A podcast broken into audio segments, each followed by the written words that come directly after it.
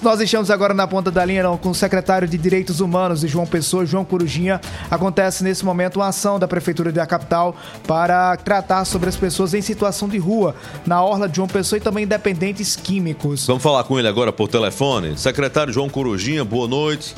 O que é que motiva essa ação de vocês? O que, é está, o que é que está sendo feito nesse momento aqui na capital? Boa noite mais uma vez. Boa noite, Cid. Boa noite o Bezerra.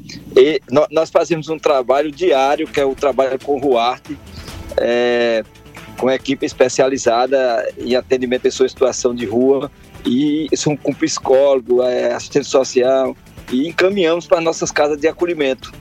Mas precisamos também de apoio da segurança, e hoje nós estamos fazendo com o apoio da Guarda Municipal e da SEDURB. A SEDURB acompanha é, em algumas ações nossas para retirada de, de, per, de pertences que eu digo é colchões, cabana, aquela, aquela não documentos nem bolsa dele, nem pertence dele não, é, é aqueles que ficam na calçada, na, na rua.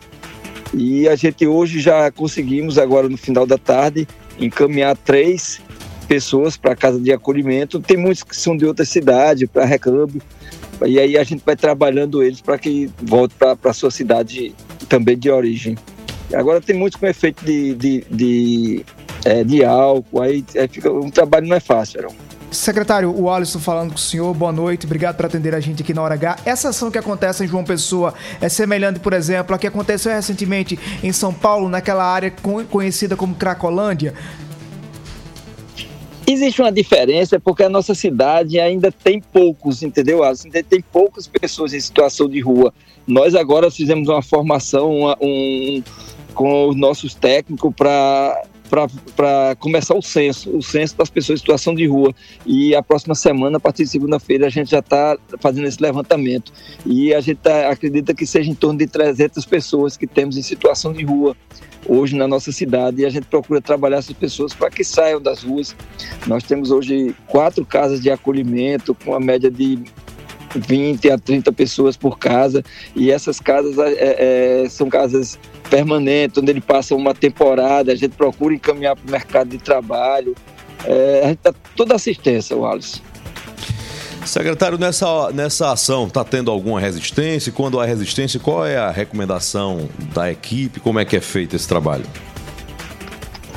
A resistência sempre vai ter, mas aí a gente não tem como é, é insistir, forçar, levar a força. Não tem. É, é, existe o direito né, do, do ser humano que a gente não pode arrastar e tirar da rua. Mas a gente procura, como eu bem falei, o nosso trabalho, principalmente, nosso trabalho é de acolhimento, é essa abordagem que é feita para para que ele saia daquela situação de, de, de rua. E na, mas não tem nenhuma uma forma assim rigorosa de sai de locais, ele sai de um local, vai para outro. O que a gente faz é limpar a rua, porque o que não pode é essas pessoas estar morando na rua. É isso que, tá, que, que vai aumentando, vai cada dia vai, vai, vai ampliando. O último censo que foi feito foi em 2020, mas com o trabalho que nós vemos fazendo, Aaron e o Alisson, é, a gente acredita que mantém essa mesma quantidade de pessoas, em torno de 300, e a gente quer diminuir isso aí cada vez mais.